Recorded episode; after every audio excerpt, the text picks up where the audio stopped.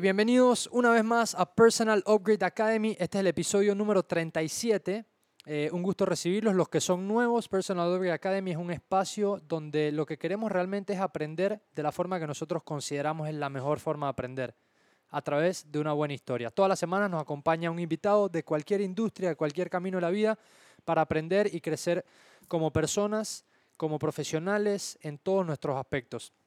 El día de hoy... eh, sin duda va a ser una conversación sumamente interesante, va a ser una conversación que estoy seguro va a ser de su agrado y vamos a estar hablando de una industria que me apasiona muchísimo y sin duda a quien nos acompaña aquí le apasiona muchísimo también. De la industria creativa vamos a estar hablando un poco, un poco seguramente de- del área de producción. Eh, no les quiero revelar todavía quién nos acompaña, pero eh, quien nos acompaña eh, se ha dedicado a hacer videos por muchísimos años, trabaja mucho la parte tal vez de efectos especiales, se podría decir. Em, tiene, yo estuve pues obviamente revisando su perfil, conociendo un poco para recibirlo acá, tiene más de 400 millones de views. Em, me gustaría conocer, y ahora vamos a conocer su historia, cuándo se enamoró realmente de este espacio, de esta industria creativa, de todo lo que es producción. Pero para eso voy a hacerlo pasar por acá, vamos a recibir al, al invitado número 37, Alejandro Benzaquén. Pase por acá, hermano, bienvenido. Gracias, gracias por acompañarme. Escuchen bien. Acá estamos. Gracias por la invitación. Primer podcast en el que participo, para que sepas. Ok, ok, bienvenido, bienvenido. Hermano, vamos a comenzar, como siempre comenzamos acá, vamos a irnos un poco atrás para conocer Ok. la historia un poquito de quien nos acompaña.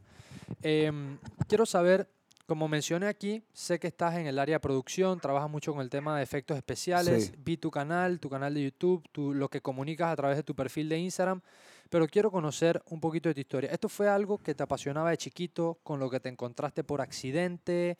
Eh, ¿Es algo que viene de familia? No, Cuenta- cuéntanos un poquito un de, po- de tus primeras etapas, de, de tú como pelado, esto era algo, ¿de dónde salió esto? Es un poco, es un poco de todo. No viene de la familia, pero sí viene de yo desde peladito. Me gustan las cosas creativas, el arte, el, el expresar a, a- a través del arte diferentes cosas que yo tenía en la cabeza. Pero el video nunca es que me llamaba la atención. De repente el cine sí, me, me gustaban los efectos especiales. O iba al teatro y, y en vez de estar pendiente de la obra, estar pendiente de las cosas que iban a pasar de- dentro de la obra. Como Ok. sabía ok, que ok. no había factor de sorpresa para mí en las obras de teatro, en los shows, pues sabía que hay un man que iba a bajar por el techo, alguien guindado por ahí, y no había factor de sorpresa, y yo sé que tú eres mago, y también como que buscaba a nivel de magia lo que estaba sucediendo, y, y Ujú. trataba de buscar la parte de backstage de lo que podía haber estado pasando en, en la producción de todo esto. Eso sí, creo que es la primera vez que lo analizo de esa manera, pero sí O sea, fue o lo... sea- o sea, que había algo que de chiquito te llamaba la atención, no solamente lo que se veía, digamos, front stage, Sí. sino las cosas que sucedían en simultáneo en la parte de atrás. Siempre, pero siempre como que me... O sea, bastante curioso entonces. Muy curioso y, y me dañaba el mismo show, pero a mí me interesaba saber lo que estaba pasando. O sea, antes de que sucedieran las cosas, sabía que iba a venir alguien por atrás y esto y lo otro, y, y no me molestaba que el factor de sorpresa me lo, me lo rollo mismo. Ok, Entonces, ok. por ahí, como, lo, como me lo haces analizar, sí, sí fue de esa manera, pero el tema de los videos nace eh, por ahí hace 15 años. Ok, Eh, ok. Yo siempre cuento que yo fui parte de un movimiento juvenil judío durante toda mi vida y, y yo era pequeño, entonces yo iba a las actividades y espectacular todo. Pero cuando yo me voy haciendo más grande, ahorita me toca a mí hacer las actividades. Entonces, para involucrar a los niños a que vengan a las actividades, tenías que convocar. Al final era marketing para que los niños pudieran venir. Claro. Y eran peladitos muy pequeños, así como yo fui peladito. Entonces, ¿cómo de manera creativa yo hago para que estos niños vengan a, a mis actividades y que no sea algo eh, molestoso para ellos? Entonces, me recuerdo que íbamos mucho que, a no los fue- que no fuera por obligación, pues, o sea, que les atrajera. Sí, de que algo interesante iba a pasar, porque, claro, nosotros íbamos a, a la plaza del colegio, me recuerdo, Ok. y entregamos un flyer. U- un paréntesis. ¿Esto, Sí. ¿Esto está pasando en qué país? ¿A En tú Venezuela? Tú vives en, en Venezuela. A ver, yo toda mi vida viví en Venezuela. Ok. Me estudié en Venezuela. Antes de ir a la universidad me fui un año a Israel. Regresé a Venezuela, estudié cinco años de carrera de comunicación social. Después estuve eh, esos cinco años de carrera y después me voy a Gainesville a estudiar inglés, a buscar oportunidades de trabajo. Ujú, Ahorita cuento más al respecto porque ahí nacen después todos los efectos especiales. Y me tengo que regresar a Venezuela por el tema de la visa. Entonces ahí nace después la cuenta. Pero bueno, re- retomando lo que estaba diciendo, me recuerdo que íbamos a la plaza a convocar a las, estas acti- actividades y los niños agarraban el flyer y te rompían en, la cara, como que no me molestes, no voy a ir. O sea, los niños al final son inmaduros y uno no se puede molestar. Pues si te molestas, peor todavía, lo van a tomar Así por es, ahí. Así es. Entonces así me es. recuerdo que me mandan a hacer flyers y yo no sabía estos programas. O sea, desde muy pequeño sí me gustaba jugar con PowerPoint y en el colegio también Ok. sí, hacía cosas bien chuchonas, como dicen acá, eh, en PowerPoint porque mis presentaciones del colegio no eran las típicas de que salía el texto y ya, no. Y un chorro de palabras ahí. Sí, eh, no, pasaban cosas, me recuerdo que jugaba mucho con los efectos. De verdad, nunca lo había pensado así, pero sí jugaba mucho con los efectos de las presentaciones y yo no era muy bueno académicamente, entonces de repente los demás hacían la parte académica y yo Ok, me iba por la parte ok, creativa. ok. Y, y así como exploré ese, ese programa que era PowerPoint para hacer presentaciones, pero terminaba haciendo otro tipo de cosas creativas, también empecé a hacer Photoshop, después, mucho después Illustrator, y hacía los, los, los flyers, pero me recuerdo que una vez hicimos un flyer que no le hice yo, pero como que ahí te das cuenta que tratas de vincularlo con las cosas de la actualidad. Entonces estaba saliendo el iPhone, creo que por primera vez, y el flyer era un iPhone y la- las aplicaciones eran como las actividades, si no me equivoco. Entonces Ya. le entregabas un iPhone impreso a color a los niños, entonces era como bien impactante para ellos, que no era el típico flyer eh, Cuadrado. cuadrado, impreso, fotocopiado, que en verdad no llama tanto la atención. Y en ese momento no existían las redes sociales, entonces obviamente se complicaba más el hecho de convocar porque no es que E- e- Era de- otro tema totalmente no videos, diferente. no había dónde publicar para que la gente viera qué es lo que se hacía en las actividades, si se veía cool o no. Ajá. Era un niño le decía al otro que la pasó bien, entonces quería regresar. Ok, ok. Entonces, poco a poco, también a la hora de hacer actividades, me guiaba por el tema de la tecnología, hacer cosas con videos o grabarlos o ponerle videos cómicos y graciosos antes de empezar las actividades. Entonces, poco a poco, el primer, el primer programa que utilicé por mucho, mucho tiempo fue Movie Maker, Movie Maker, claro. eh, que es una tortura si lo pienso ahorita, porque un día una, una jefa me hizo hacer un curso de Movie Maker cuando ya yo utilizaba otros programas y estábamos en una oficina y en el mismo departamento donde trabajábamos también con las actividades de los niños, pero ya yo era muy grande y trabajaba a nivel profesional. Y me dijeron, bueno, pero algo básico para que los otros profesionales sepan del programa. Y ya yo me fui por, por algo mucho más profesional a nivel de edición. Y volver me impactó mucho, volver al hecho de, de editar con Movie Maker porque... Mucho más rústico el programa. muy rústico, aunque ellos han- han hecho muchos upgrades. Entonces, nunca me voy a olvidar de que por mucho tiempo yo editaba y, y editaba sin guardar, pero porque no, de repente estaba tan metido en el tema de la edición Ok. que no guardaba.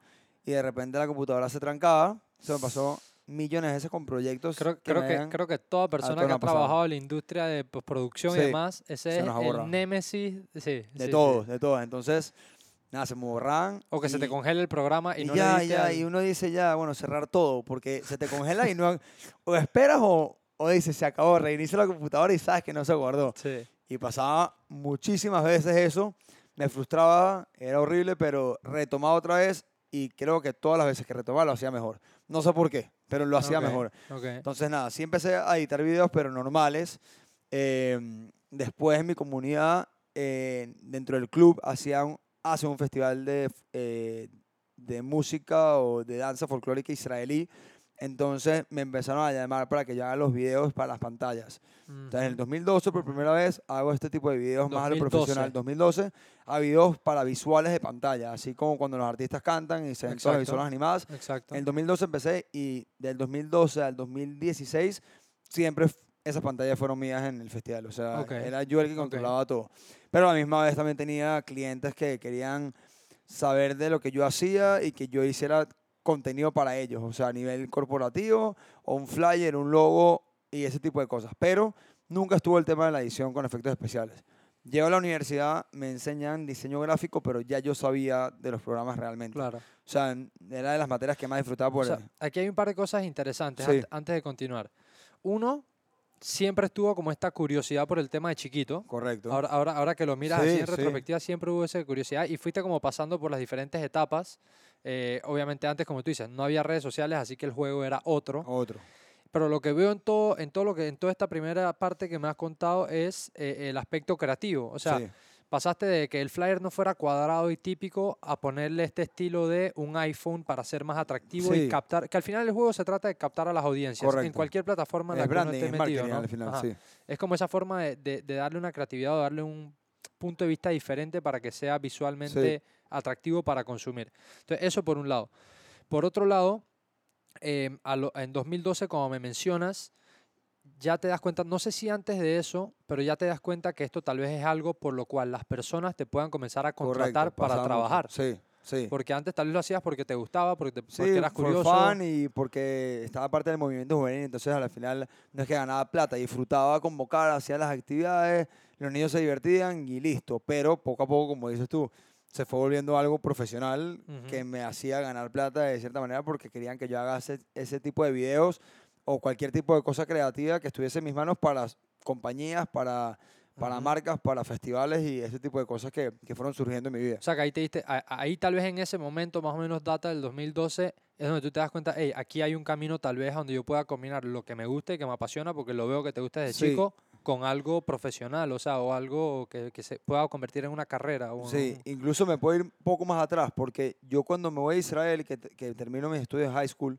me voy a Israel un año, un año de preparación, que hice ejército dos meses, hice otro tipo de cosas comuna, de verdad, un montón de cosas que en, fue por- en un kibutz. en un Yo- Yo, kibutz tuve también, tres meses en un kibutz. Ok, gran no sabía, no experiencia. sabía eso, gran increíble. experiencia. Estuve sí. dos meses y medio en un kibutz, que es como una comuna, para los que están escuchando no saben qué es, así surgió el Estado de Israel, así Ajá. nació Que son como unas comunidades cerradas, a donde más o menos la comunidad se abastece entre ellos. Tiene como ese Correcto. estilo. Todo el mundo trabaja para un mismo fin, que es el, el- la comunidad donde se vive. O sea, todo el mundo gana igual, todo el Ujú, mundo trabaja en diferentes labores de agricultura, de cocina, y diferentes cosas. Entonces, Ajá. entre esos 10 meses, en verdad, un año que estuve en Israel, hice dos, dos meses de ejército, cuatro meses de preparación de liderazgo comunitario, hice también kibbutz, eh, dos meses y medio, hice voluntariado paseando perros también, me recuerdo.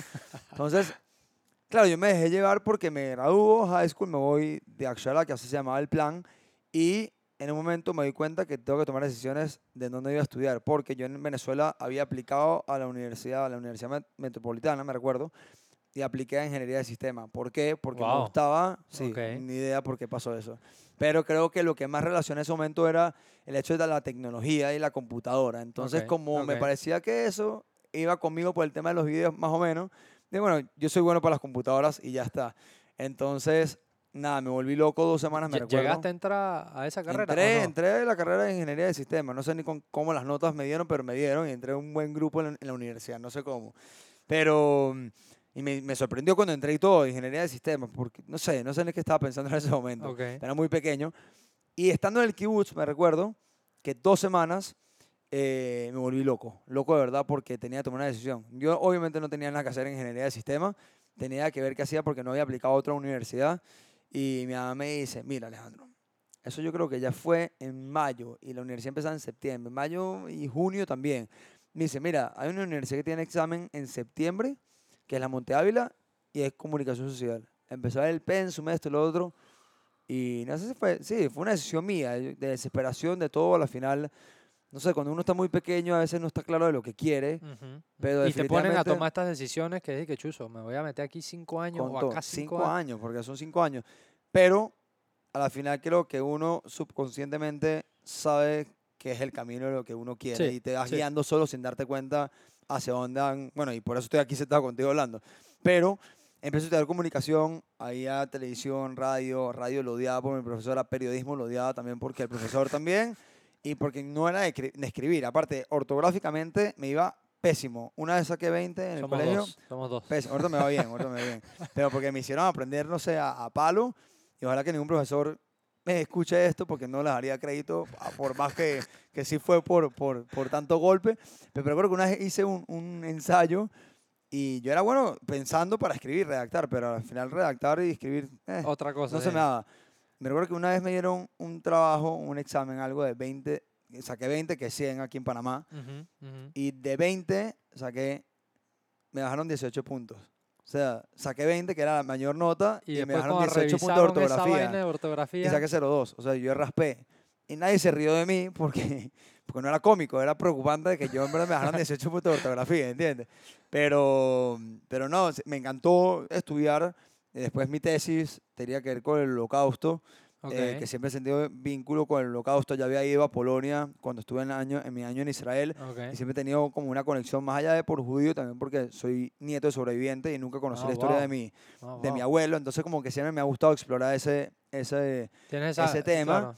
Pero quería hacerlo de manera diferente. Entonces ya yo había hecho como un boceto de mi movimiento juvenil de un museo interactivo del holocausto, pero no se guiaba por la historia en cuanto a fechas ni sucesos, sino qué pasa con las tradiciones judías durante el holocausto. Mm. Entonces me recuerdo que yo me imaginé un holograma, empecé a investigar cómo se hacía un holograma y las pantallas las hice a través de cristales que reflejaban un proyector en el piso, o sea, cosas muy fumadas de verdad, muy locas. Había agua que corría porque era símbolo de vida. Y cuando llegué a la universidad había muchas pregu- preguntas con el tema de, de la religión, que a mí no me, importaran, no me importaba contestar, porque me parecía interesante que las personas que querían saber, y creo que la manera de no juzgar es conociendo de otros, ¿no? Una pregunta. Sí. eh, ¿Ambos tus padres son judíos? Sí, sí. Ok, Mi familia toda es judía. ok.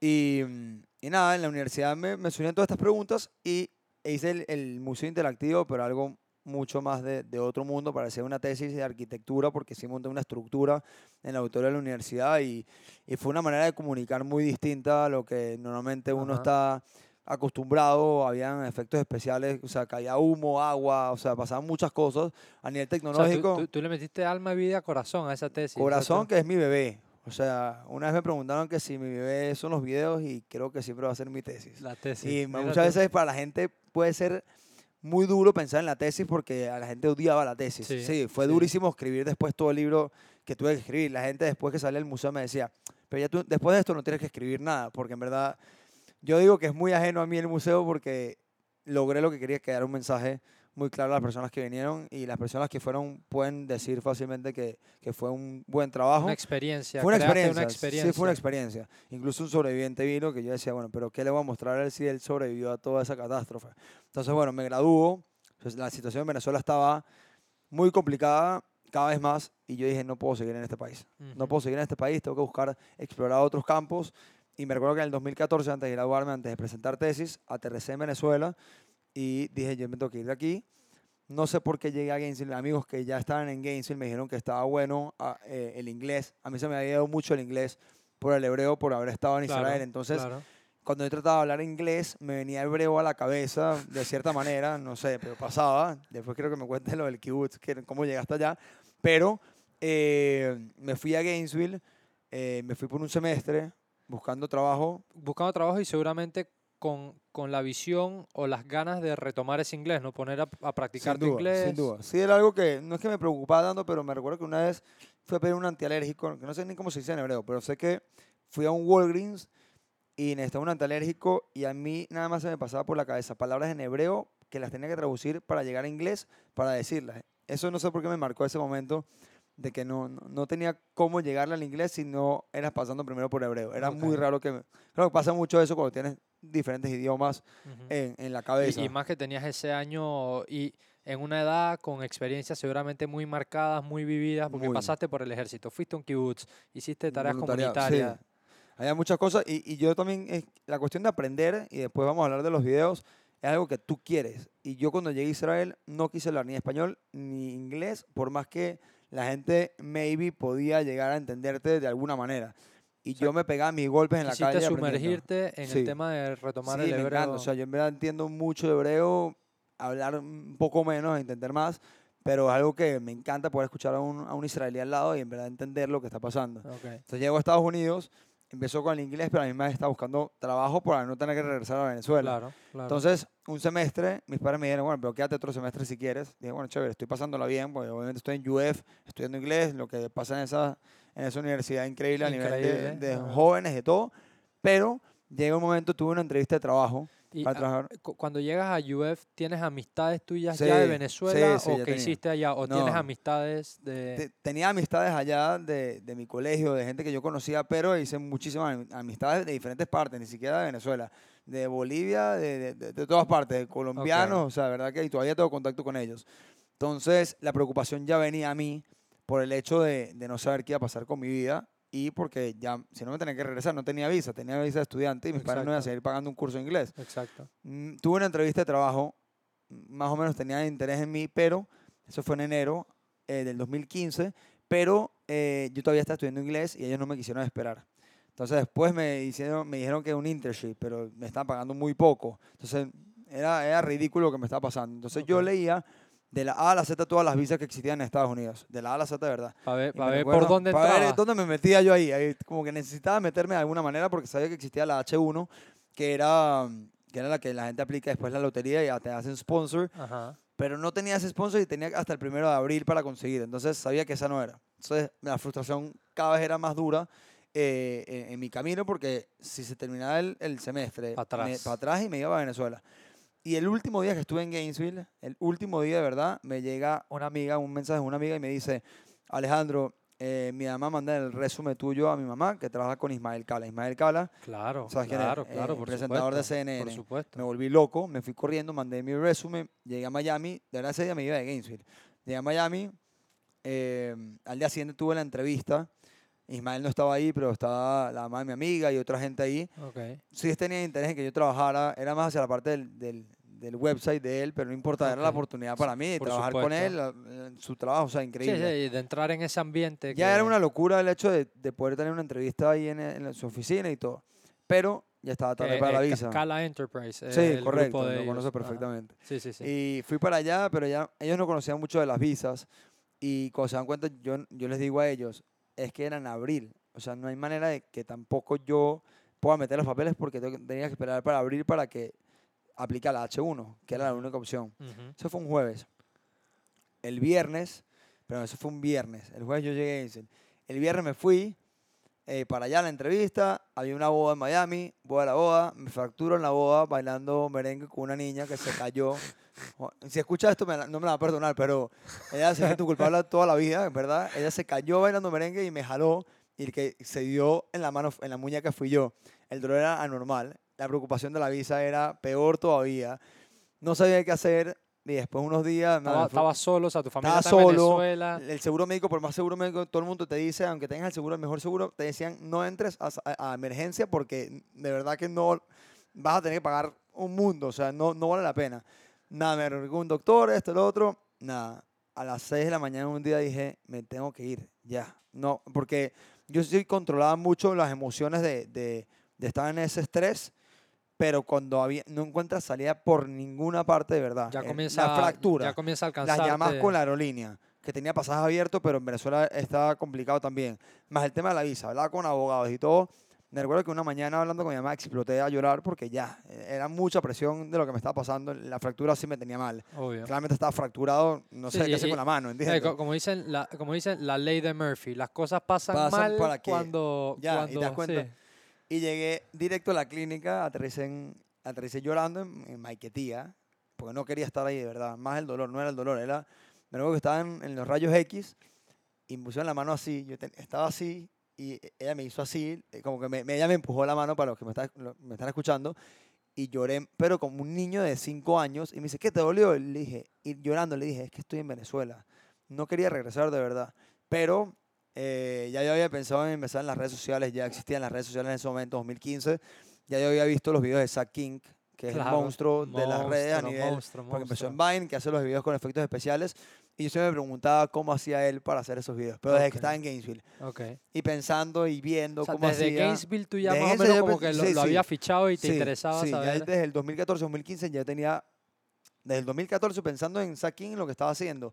Y me volvía loco el tema de que la cámara se movía y, y lograba los efectos. Y tú sabes que cuando editas, la cámara, mientras más estática, mejor para editar. Mejor pasé los O cortes sea, y la edición. empecé a entender los trucos de, de edición, pero igual. Empecé una cuenta en Instagram, eh, hice Eh, 12 y- u- videos. Una, una pregunta, ya a estas alturas tú has mencionado que habías entrado en contacto con Photoshop, Premiere, Sí. etcétera, etcétera. Entonces ya conocías de edición bastante, no mucho. Bueno, sí conocía edición y el programa que utilizo hoy en día lo empecé a, a usar. La primera vez que yo abrí After Effects, que es el programa que Ajá, yo utilizo Ajá. hasta ahorita, lo utilicé para hacer el render del museo que yo hice, el holocausto, para, para el movimiento juvenil. Y esto habrá sido 2012 y todo. O sea, Ok, ni ok. siquiera o antes hice el museo. Después yo hice el museo del 2014. Y el- la primera vez que yo me encuentro con After Effects era queriendo hacer un render, que no es un programa para hacer render. Definitivamente. ajá. Y yo agarré el mapa que yo había hecho en Illustrator y empecé a levantar paredes. Y dije, wow, está increíble esto. Y ahí nunca solté el programa, editaba mis videos para mis clientes, ahí hacía slideshows y, y, eh, Ujú. slideshows y todo eso Ujú. para mis clientes. y sabía un poco, sí sabía de edición a nivel, o sea, sabía que habían herramientas que ya conocía que podía utilizar para hacer estos videos. Ok. Ok. Igual es Photoshop en video. Siempre digo Sí. que After Effects es Photoshop en video. Tal cual. tal Entonces, cual. empecé a editar, hice, hice 12 videos para empezar en las redes sociales. Puse los logos como de diferentes colores. Yo tenía otra cuenta que se llamaba Dos Venezolanos. Eh, Ah, claro, claro, yo sé cuál es esa ok. cuenta, yo la he visto, ok. Ahí empecé. Ok, con ahí, otra ahí persona. comenzaste, ok. ok. Empecé con otra persona. Hacíamos videos. Eh, hicimos más de 12 videos para empezar. ok. Eh, se viralizó muy rápido. No sé si se viralizó, pero el feedback era muy positivo desde que empezaron los videos. O sea, lanzamos los videos, nadie más hacía esto aparte de Sakin, porque Ah, en verdad es ajá, algo que he comprobado, no porque quiera decir que yo fui el Y- segundo. Y, y- y bueno, porque tiene en realidad un nivel de complejidad alto, Sí, pues, o sea, tiene sí, que meterle mucho trabajo, sí, tiempo. de repente la tecnología ahorita ha dado para más acercarte a eso y mucha gente lo hace. Pero en ese momento no- nadie lo hacía de verdad. Y lo supe porque los medios después lo utilizaban como el Sakin venezolano o lo ok, que sea. ok. Entonces, mira, en dos semanas ya encontré mil seguidores. En un mes y medio teníamos 10 mil seguidores. Era muy rápido. O sea, era, pam, Era muy pam, rápido. pam. Cuentas empezaron a, a, mm, a repostear el video. Incluso en mi primer video que tengo en mi cuenta, el primer video que yo hice, que publiqué, fue teniendo el yeso. Digo, eh, ah, ¿qué digo? En el video digo como, uff, no quisiera tener este yeso, algo así.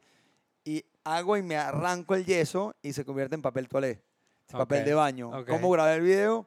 Grabé ese video, dejé la cámara donde estaba, me fui a la clínica, me quitaron el yeso, regresé a la misma posición.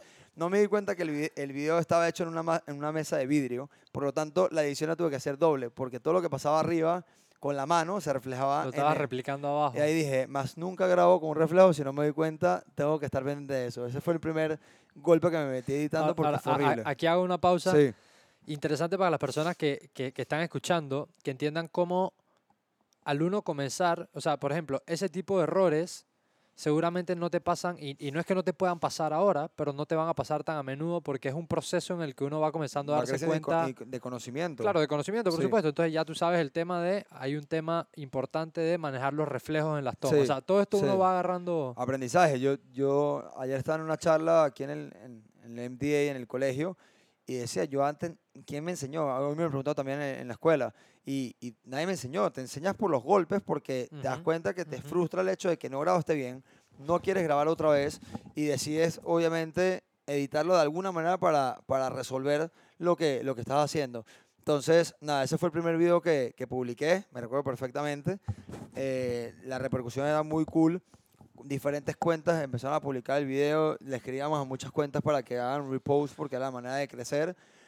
Eh, y tú conoces muy bien a, a esta persona de que buscas ayuda para colaborar con gente. Ajá. Una de las primeras personas que colaboré fue con Michelle Gallero, Ok, que es ok. mago también igual que tú y lo conoces. No sabía que lo conocías, pero me acabas de Sí, decir sí, que sí, sí. cla- clarito, un Michelle, monstruo, monstruo. Y, y esa colaboración con él también hicimos videos para, para que la gente se dé cuenta que magia es magia y video es video con efectos especiales. Claro. Entonces hay un contraste entre efectos especiales y magia. Y grabamos un- varios videos son de eso, tipo él peleando Yo, yo, conmigo. yo ahora que mencionas los dos, dos venezolanos, yo he visto un par Ahí de están los videos con Sí, Michelle. sí, sí. Entonces, nada, fuimos creciendo muchísimo. eh, yo me empecé a mover muchísimo con los medios, como Ok. Alejandro Benzaquén, obviamente hablando de los venezolanos.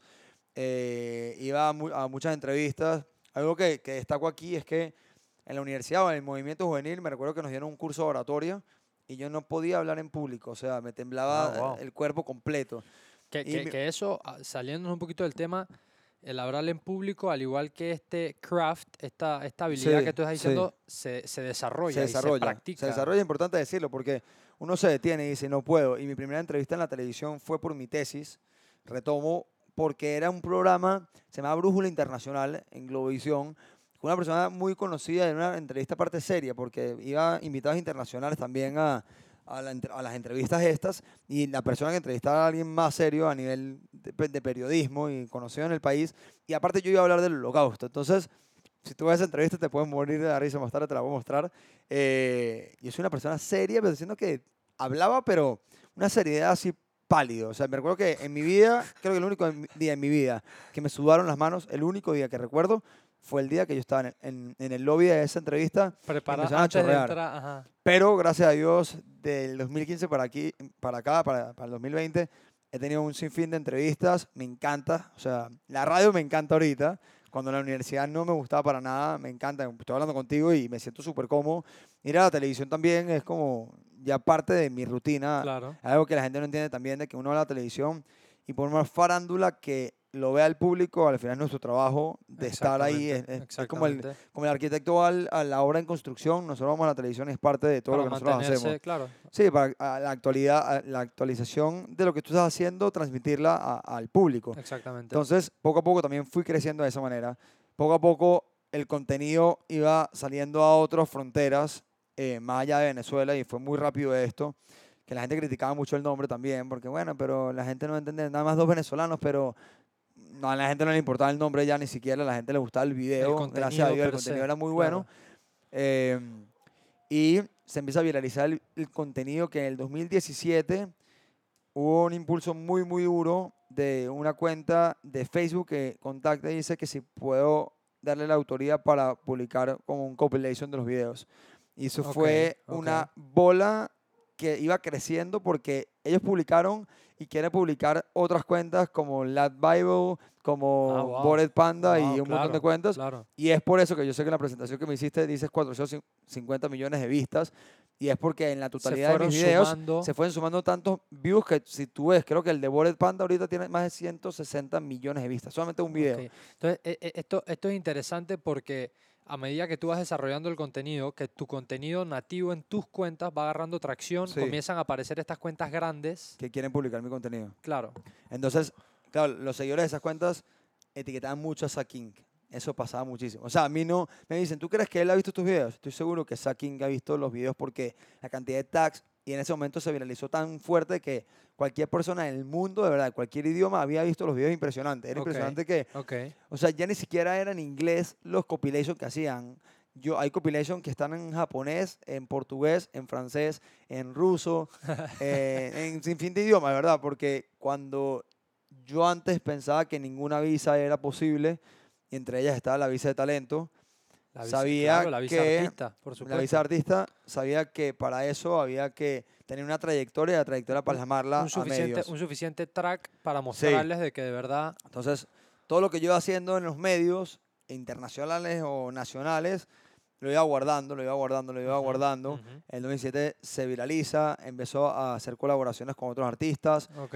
entre ellos Víctor Muñoz fue uno de los primeros artistas que, que es uno de los que cantan las canciones de Mi Felicidad, la Ajá, venezolana, y que ha mencionado muchísimo y que tiene una trayectoria enorme y que, y que de verdad me ha apoyado bastante.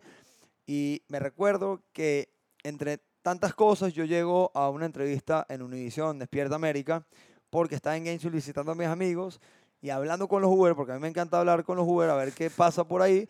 Él me dice el Uber que él trabaja en Hollywood, en películas y todo, y me impresionó.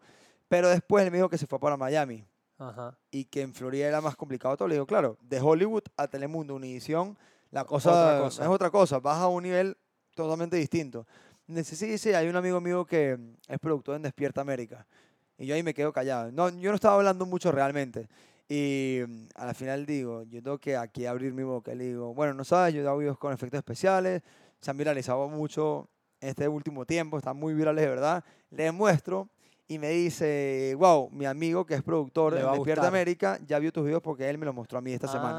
Ah, Esas fueron sus palabras. Me quedé loco. Mi amigo, un amigo mío estaba atrás en el carro y me dice, Alejandro, no puedo creerlo. Eso fue un fin de semana. o sea, como que te dice como que, hey, aquí es como que... Sí, yo me quedé callado, pero yo hablé. Mi amigo ni habló, pero yo en ese momento dije, oportunidad. Ese fue el lunes. El lunes el, el productor estaba en Orlando con su familia. El martes me contactaron. Yo estaba un momen- pasando un momento, no sé por qué, de frustración y estrés. Estaba en Miami visitando. Y eh, me escribe la productora. El estrés se me baja. Es más, me fui del gimnasio porque algo me estaba pasando. Me recuerdo perfecto que hasta gritaba de- del estrés que tenía por algo. Ni me recuerdo por qué. Estaba Ok. bravo. Ok. Y subo a mi casa, abro mi mail y de repente dice, hola Alejandro, ¿qué tal? Te hablo de la producción de Despierta América de Univision y nos encantaría entrevistarte el día del jueves, pero mañana miércoles nos encantaría que vengas a ver si grabas un video para la entrevista, pero Nacho va a estar hablando de tus videos.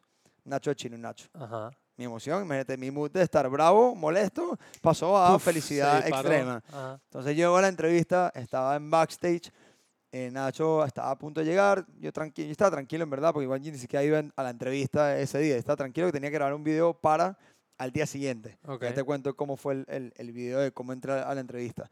Eh, y llega Nacho, hola, ¿qué tal Alejandro? Hola, ¿qué tal Nacho? Chéverísimo. Y le dice, no, tú vas a hablar de estos videos. Nacho ve los videos en pantalla y dice, "Es- son increíbles esos videos. Ella los había visto. Y el productor dice, es que él es, es el que hace estos videos. que- Dice, wow, qué increíble. Y le dijo al manager, cuádrame eso. Fue un miércoles. El viernes yo estaba grabando con, con Nacho Uno de, esos, uno de tus videos. de unos videos que es el de la Coca-Cola, que yo hago un bottle flip y cae de la Coca-Cola y pasa a ser agua. Y el agua, o sea, se ve todo transparente. Y la reacción de Nacho y Orlando TV, que era otro creador de contenido venezolano que ya no está en las redes, ya no trabaja en las redes. eh, fue muy chévere, eso fue un viernes a la una de la mañana que grabamos. Ese día había grabado ya con Víctor. Después Orlando TV me dijo que grababa con Marco Música.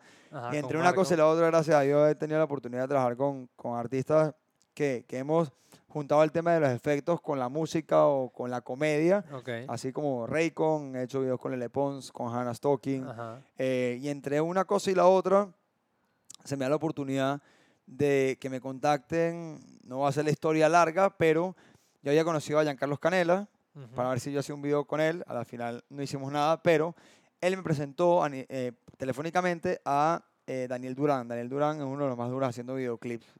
Los artistas de Universal Music, o creo que hasta de Sony Music también. Ok. Y ya, murió ahí el tema. Ya, al final ellos sacaron el, el tema con otro video totalmente diferente de lo que habíamos pensado. Y ya. Y Daniel Durán me escribe un día, que no lo conozco hasta hoy en día en persona, y me dice, hola Alejandro, ¿qué tal? ¿Estás interesado en, en dirigir el video a Joey Montana de el lyric video de Corazón de Metal? Le dije, con todo. Un reto para mí. Yo no tenía papeles. En ese momento ya yo estaba en Estados Unidos, pero estaba cambiando de estatus para aplicar la visa de talento. Ajá. Ya tenía mucho para, el- para la visa de talento, gracias a Dios. O sea, Eh, tenía suficiente para presentar sí, con respaldo sí. del por qué. Ya yo había hablado con un abogado y todo. Y lo, lo que es la vida de pensar que en el 2015 la frustración era que no tenía para dónde agarrar a visa y vi la de talento también y decía no soy nadie para aplicar esta visa, de verdad, nada, nada, nada.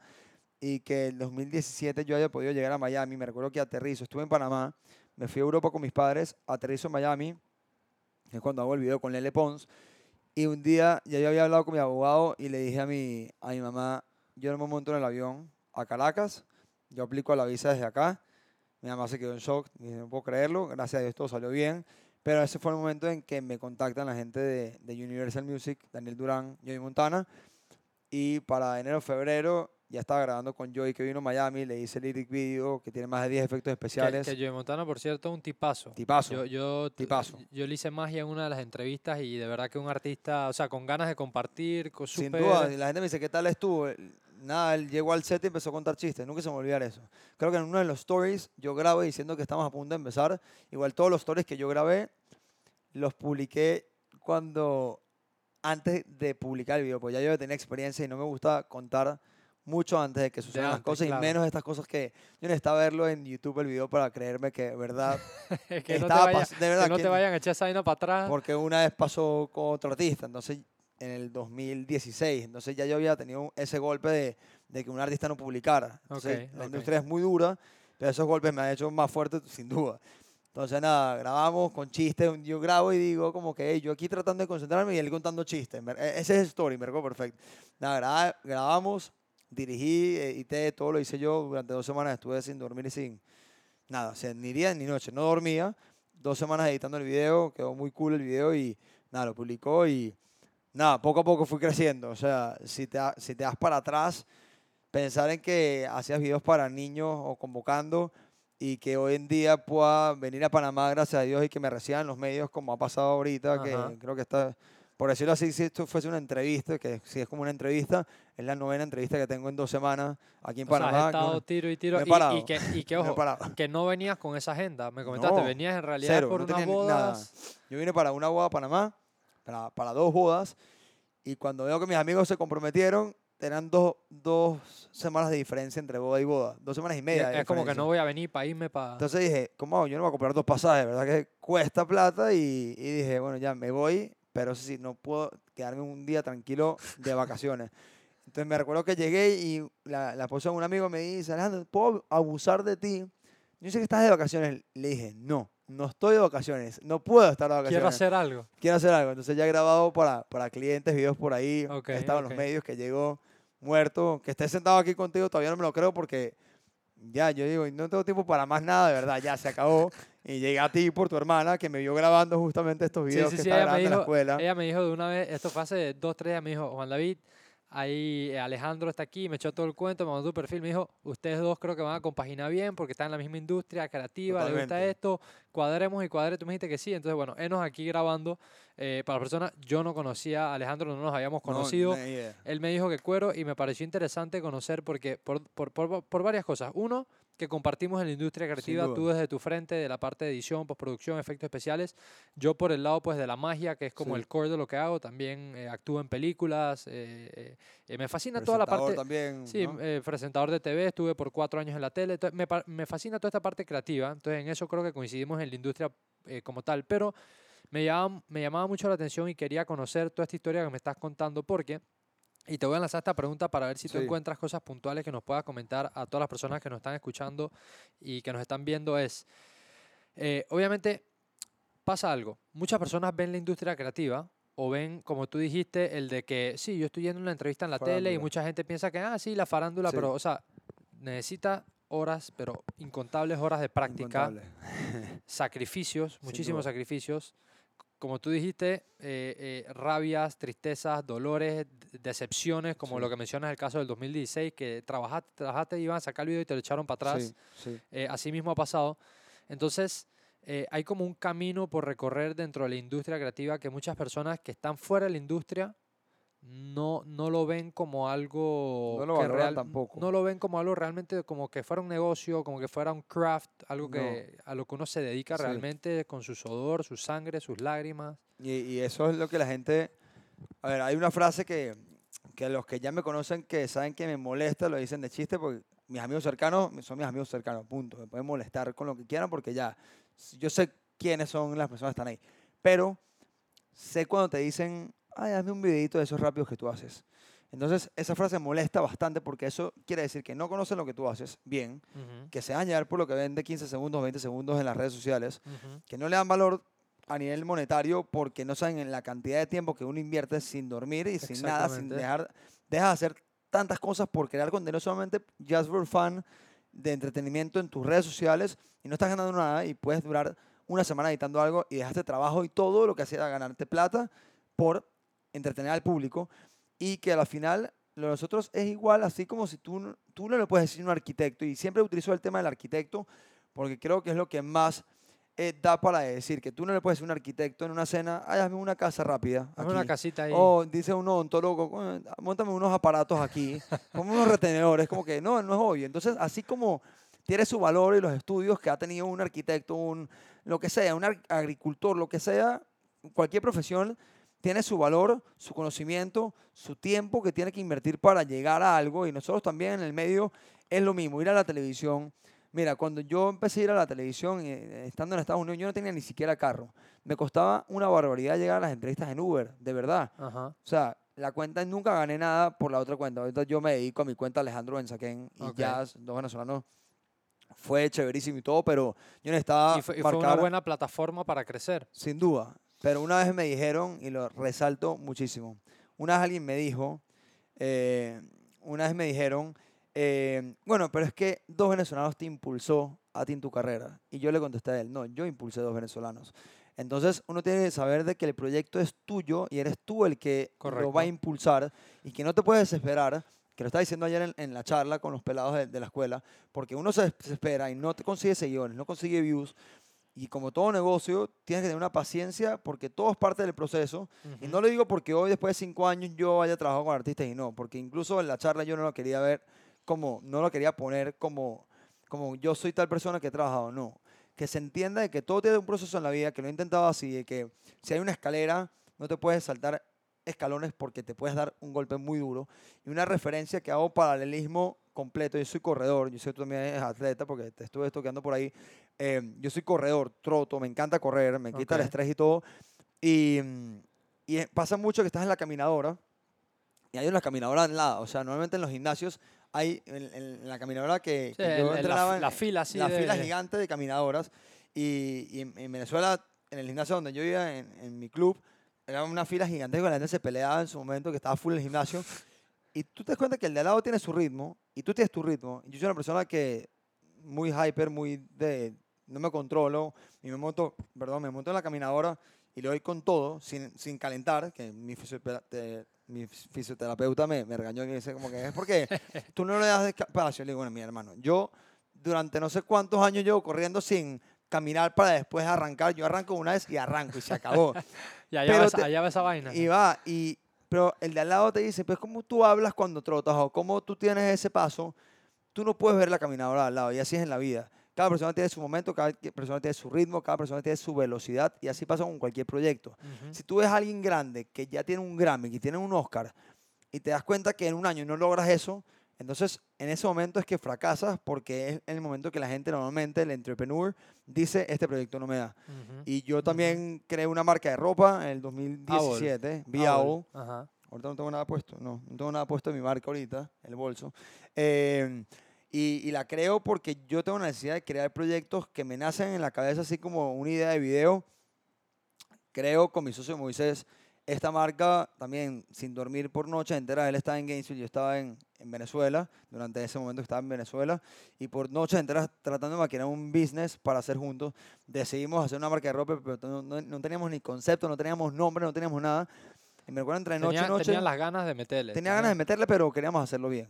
Y sabíamos que si lo íbamos a hacer, lo íbamos a hacer bien, sabiendo que era a largo plazo. Así es. Porque no puedes pretender de que de entre todas las millones y billones de marcas que existen en el mundo, la, tú de posiciones de repente en la industria. Exacto. Eso es, es muy complicado. Y tú, tú sabes que es curioso ahí que, que me gusta mucho que veas desde esa perspectiva de, como dice alguien que, que consumo muchísimo sus videos y me gusta como su approach a los negocios y en verdad siento que es un businessman a otro nivel que es Gary Vee, Sí, eh, que él habla del tema de macro paciencia, micro hacer. sí, Todos los días Sí. uno tiene que salir a tomar pasitos cortos, constantes y tener macro paciencia. sin duda. Entonces, me gusta cómo lo has planteado por- porque es así. Ni todos a los 25 años vamos a estar en X o Y lugar, algunos sí, otros no. Ni todos a los 32 van a estar en X o Y lugar, algunos sí, otros Otro no. Entonces, si no estás en ese lugar a los 32 y el otro sí, pues no te queda más que micro, seguir micro haciendo y tener esa macro paciencia. Eh, Es, es paciencia. Mira, creo que cuando me dicen, dale un consejo a la audiencia, cuando me dicen, lo primero que digo es paciencia. De verdad, lo primero que me sale es paciencia y constancia. Suena fácil decirlo. Y, co- como consejo, y creo a todos los seres humanos nos pasa de que es más fácil decir un consejo que aplicarlo a su vida. Pero creo que la marca me hizo tener mucha paciencia en, en mi vida en general. Entonces yo no tenía ni siquiera la visa ni nada. Y estando en Venezuela, creamos la marca Biao y es un búho el icono porque mi socio un día a las 4 de la mañana, no sé ni qué hora era, me dijo, parecíamos búhos trabajando toda- todas las noches, porque dormíamos a las 4 de la mañana, poníamos despertador a las 6 de la mañana buscando proveedores y esto y lo otro. Y de ahí fue punto de inspiración de estar haciendo un logo y después dije, hey, ya va, un búho. Empezamos a analizar el búho como tal, es impresionante Lo lo, que que, es el animal, lo lo que que- representa el búho de verdad. Nació Biao, eso fue en enero, empezamos enero, febrero del 2017 aunque ya en enero del, de, aunque ya en diciembre del 2016 ya estamos hablando de, de todo lo que queríamos hacer y en octubre del 2017 lanzamos Biaul y siempre lo tenemos presente hasta hoy en día siempre dijimos que poco a poco íbamos a aprender pero poco a poco tenemos que tener la paciencia para entender de que no es un camino corto de que en un segundo vamos a tener en, tiendas y esto y lo otro Ujú. Hoy, gracias a Dios hemos aprendido tanto que comparo la primera colección con la última colección que es Royalty Collection, que estoy enamorado igual de todos los productos que he sacado y no me repito de nada, pero que hoy he podido darle mis productos con más seguridad todavía a artistas que han, Ok. utilizado el, el producto hace poco, que fue muy emocionante para, para nosotros. Yo, eh, le mandamos, nosotros entregamos eh, a los artistas o a figuras así, o regalos especiales, el producto en jaulas. Ajá, y no ajá, como yo- para- yo lo vi en una entrevista. Y muy no cool, como, muy como representar, porque la gente dice, bueno, pero tú quieres encerrar al animal, todo lo contrario. Tú tienes, obtienes tu producto en la jaula, pero tú liberas al búho y el búho eres tú. Por eso se llama Buenísimo. be out, sé Buenísimo. como un búho, be your own, sé tú mismo. Entonces, ese es el concepto que manejamos. Muy cool. hace muy cool. poco, bueno, hace un par de meses, le mandamos a Yatra Ajá, y después de unos cuantos meses, por fin se lo pudieron dar. Eh, y un día me llega un customer por Instagram, un story, como que tal persona te mandó un story de Sebastián Yatra. Yo dije, ya, algo está pasando aquí. Y Yatra viajando, no sé, ah, iba a Brasil en el avión, tenía el hoodie de la marca y la emoción de, de pensar que nunca hubiésemos pensado de esa manera. Uno de verdad empieza un proyecto y uno se plantea objetivos, pero el hecho de que un artistazo que uno reconoce y que admira porque también tuvo su...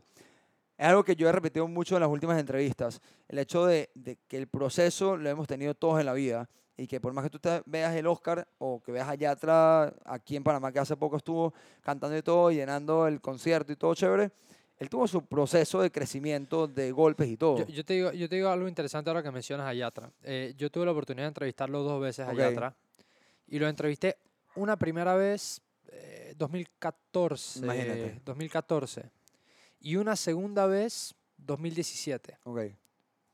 Imagínate. Tres años más tarde, lo que Yatra Locura. había alcanzado versus la Locura. primera vez que lo Sí, entrevisté. ¿no?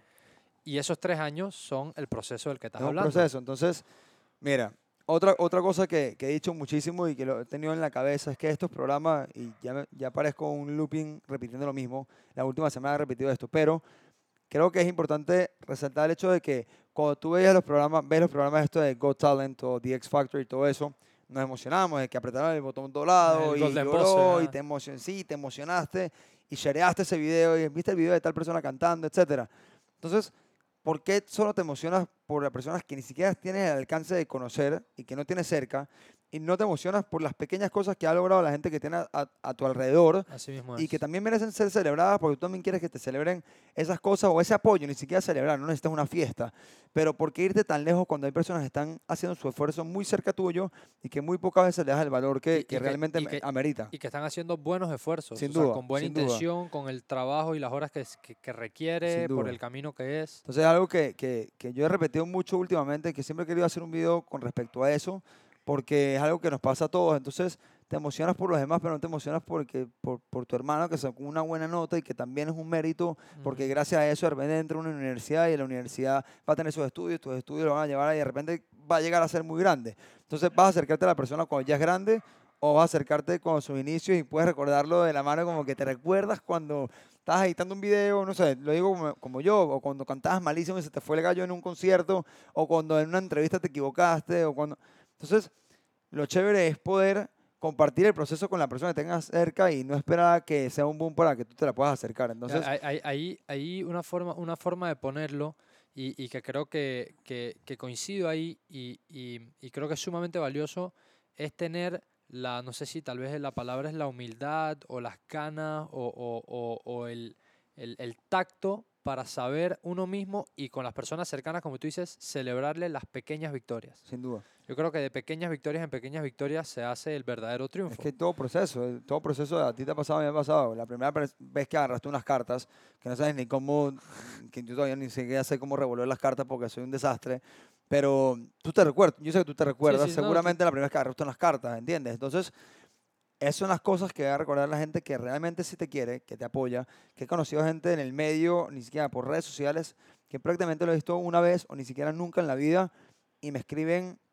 mensajes increíbles que de verdad motivan a seguir adelante. Gente que no conozco y que por las redes y que cuando lo veo le quiero dar un abrazo porque de verdad hace un apoyo, porque una vez sabe que un mensaje puede cambiar de verdad la actitud de uno, por más que esté emocionado en las redes sociales, que chévere y todo, pero tu vida día a día es enfrentarte con un reto más, con un estrés, con pagar los taxes, lo- to- to- todo lo que Todo. tengas que hacer y que chéverísimos los videos. Y la gente me dice, ¿tú nada más haces videos? No, tengo un montón de cosas que hacer. O sea, la marca y los proyectos que me vengan, los retos que me quiero poner, seguir creciendo. Ahorita empezar a hacer charlas. Me encantaría, como tú, tú eres conferencista y te acabo de decir antes de empezar el podcast, que me encantaría hacer más charlas porque es algo que me llena a mí. Y ayer que, que, que llegué a la escuela recibí muchos mensajes de peladitos diciéndome gracias. No, yo le agradezco a ellos por yo darme cuenta, porque al final uno es muy masoquista con uno mismo y, y se pega puñaladas uno mismo como que ya no eres nadie, no he logrado nada, no Ujú, cosa. ujú. Pero cuando te das cuenta que tú mismo escuchas la historia que le estás contando a otros y que te das cuenta que en verdad puedes tocar a otras personas, pero a la misma vez que creciste por otras personas, no hay nada más bonito que eso. Entonces, mira, si yo ahorita se me da la oportunidad de hacer conferencias, de poder contar mi historia, pero de manera de, de esto que hemos hablado justamente, porque creo que hemos hablado de, de muchas cosas de las actividades de los niños hasta ahorita, es algo que, que, que es necesario para otras personas que yo también he escuchado de- del proceso, porque muchas veces vemos la grandeza de una persona, pero no entendemos de que esa persona tuvo sus bajones fuertísimos, sus momentos de llorar, sus momentos de gritar, sus momentos de pelearse con gente y que, y que no todo es color de oro y que, y que a la final el proceso vale para llegar a donde está la gente. Y si tú realmente aprecias y celebras los éxitos de los demás, por más que no lo conozcas, lo mejor es agarrar lo mejor de esas personas que lo hicieron llegar a ese lugar para tú implementarlo en tus cosas, tus proyectos y para poder alcanzar las metas propias, ¿no? Tú sabes que cuando, cuando, cuando dices lo de celebrarle los éxitos a los demás, creo que o sea, hace tanto bien celebrar los éxitos de los demás, pero pasa mucho que tenemos una mentalidad o tenemos una forma de verlo que es desde la competencia. Sí. Yo creo fielmente en la competencia, la competencia es sana. Claro que es. Pero hay una, hay una diferencia entre la competencia sana, en la cual tú y yo nos retamos a ser mejores, por ende subimos el estándar, Correcto. por ende crecemos la industria o el espacio donde estemos, a la competencia que es un poco más eh, nociva, que es la que Sí. yo te tengo envidia, yo no te quiero, yo no te apoyo, porque si tú creces, Sí. entonces yo me quedo abajo. Entonces, pienso yo que el enfoque debe ser más de desde la colaboración, competir sanamente, Sin ¿no? duda. Para no trancarse eh, los unos a los otros. O sea, eso es, eso creo que es crucial y, y cuando uno lo ve desde desde ese punto de vista, digamos que tú y yo estamos en la misma industria. Y, digamos que yo supiera hacer efectos especiales y Sí. trabajo ahí. Y yo tengo un truco que descubrí para hacer X efecto que tú Sí. todavía no sabes. Y tú te me acercas. De cierta forma, si yo comparto mi conocimiento contigo y tú me retribuyes y compartes el mío contigo, los dos subimos nuestros estándares, subimos la calidad. Sin duda. Y me ha pasado. eh, O sea, ¿por qué no preguntar? Y me ha pasado que me han preguntado, ¿cómo llego a esto? Un amigo también, una persona que conocí por, por la industria en Miami, mexicano, que se fue a, a México otra vez, y me ha preguntado unas cuantas veces, ¿cómo llegas a esto? Y yo también me pregunté una vez algo, y ese día aprendí yo también algo. Entonces, ¿qué competencia? Somos millones de personas en el mundo. En el mundo o sea, hay mercado para todos. hay mercado para todo el mundo, hay seguidores para todo el mundo. Es que al final, o sea, si hay un cantante llegó a eso, celebra el que llegó a eso y tú, si quieres ser como él, no trates de llegar a su nivel hundiéndolo, porque eso es lo que Así sucede. es, así O es. sea, llegar al nivel es. de otra persona no significa bajarlo para que esté a tu nivel. No, Sí, es que él no tú tiene- puedas él- él subir. no tiene que perder para que tú ganes. Exactamente. Entonces, creo que ha, ha cambiado mucho la mentalidad del, del mundo y, y- y lo sé porque en Venezuela pasaba mucho también eso de que, de verdad, que chévere que tú estés ahí, pero también se- te encuentras en la sociedad gente que te quiere hundir para allá. Bueno, si tú no tienes, si yo no tengo, tú tampoco tienes. No, o sea, vamos a llegar todos a un nivel grande y, y hay para todo el mundo y a nivel de, de branding, de marketing, te dicen mucho. Sin competencia no eres nadie. Porque Exacto, tú puedes, Coca-Cola puede estar ahí y si no hay un Pepsi, Coca-Cola no va a hacer un esfuerzo mayor. No innova, no se hay supera. Nada, si tú tienes a Pepsi que hizo no sé qué cosa y dices, ya va, igual que el iPhone, igual que el Samsung, o sea, ahorita tienen tantas E- cámaras. Esa puja, esa puja El- los lleva a nuevos Claro, el, el hecho de que tienes la huella digital para, para abrir, de repente lo hizo, no sé, Samsung primero, el iPhone vio eso, eso, entonces lo implementó. Entonces, fuiste creciendo por eso, porque ves a otros que están haciendo algo bueno que impactó a la sociedad, entonces vamos a hacer eso para seguir impactando a través de nuestro concepto a la sociedad con esa tecnología que sí les gustó. Entonces, es ir creciendo por, por esa competencia que te hace crecer y no por querer que, que, eh, jalarlos y bajarlos a otro nivel. O sea, que, que pasa bastante eso con comentarios que uno no se da cuenta y que los comentarios de estar hablando a las espaldas de alguien es a propósito para bajarlo. Sí, sí, es, es pa- es para bajar. Ey, eh, Alejandro, hemos ido hablando de bastantes cosas y, y por eso me fascina tanto compartir en este espacio, porque uno va conociendo a la Sí. persona desde sus inicios, los trayectos, los tropiezos que tuvo. Y para ir cerrando el podcast, eh, me gustaría hacerte una pregunta que es con la que yo siempre cierro. ¿no? Ok, Es una pregunta hipotética, ok. pero va así. Hoy día, eh, con los años que tú tienes de experiencia Sí. en la industria en la que tú trabajas, en el espacio creativo, en la parte de la producción, con las experiencias que has tenido, si tú pudieras, hipotéticamente, ir atrás y decirle un secreto o un consejo al oído a Alejandro a los 18 años o a un joven a los 18 años que como hablamos son momentos cruciales en los que uno tiene que tomar decisiones Sí. importantes o sea ya a los 22 después de la universidad, pero cuando te toca tomar esas decisiones de si entrarle a un proyecto, si darle tu todo, si tomar el riesgo, uno entra con muchas dudas en realidad y hay muchas Sí. cosas, hay muchas personas que por miedo se van por el lado seguro o se Sí. trancan de perseguir sus pasiones. ¿Qué tipo de consejo tú le podrías dar a, a- a ese, a ese niño, a ese joven, a esa persona que está dudándolo si sí o Mira, si no? El, el hubiese es la peor palabra que, que pueda existir. El hubiese hecho, el hubiera hecho, o si no existe. Y eso se me ha quitado mucho de la cabeza. Eh, el hecho de que antes pensabas, así sea, con, con caerle a, a- una niña que te guste y ver si pasa. Es que mira, si no lo intentaste, y lo digo a nivel de consejo hacia, hacia mi Alejandro pequeño, de que si no lo intentaste, no, no vas a saber nunca qué hubiese pasado. Y si, y si pasó el momento, ¿qué hubiese pasado si hubiese intentado? Entonces, al final, no, ni hiciste una cosa ni la otra. Entonces, el hubiese no existe.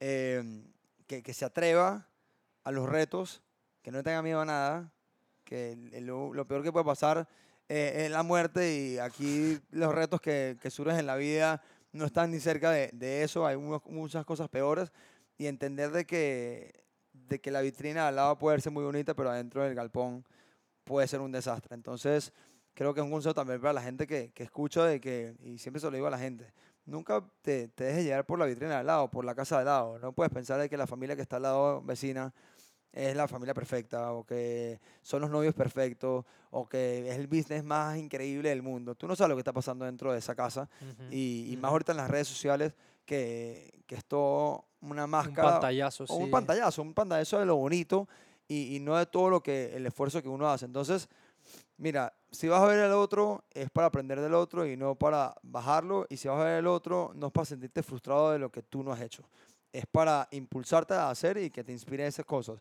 Y la otra cosa es que todo es posible, sí considero que todo es posible, eh, que Dios tiene el tiempo medido para todo, aunque a la final cueste demasiado en el momento más difícil que esté pasando, entender por qué pasan las cosas y que cinco años después te das cuenta que sucedió por algo, entender de que tienes que esperar cinco años no lo vas a saber y no vas a saber si es en una semana o en cinco años.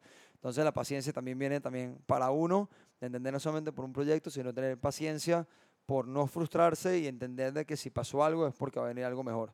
Y creo que es un consejo que todos nos damos entre nosotros, pero es verdad. Entonces creo que la paciencia es lo, lo que más le puedes dar a alguien y, y, que todo es posible de que si algo está en la mente, y lo dije en un TED Talk que, dije, que hice en el 2016 creo, de que si está en la mente es posible y que si no lo haces tú va a venir otra persona a hacerlo. Entonces, mejor hacerlo y no hablarlo mucho y hacerlo. o sea, la, final, lanzarse con el miedo, pero ir al, ir al ruedo, sí, o sea, probar.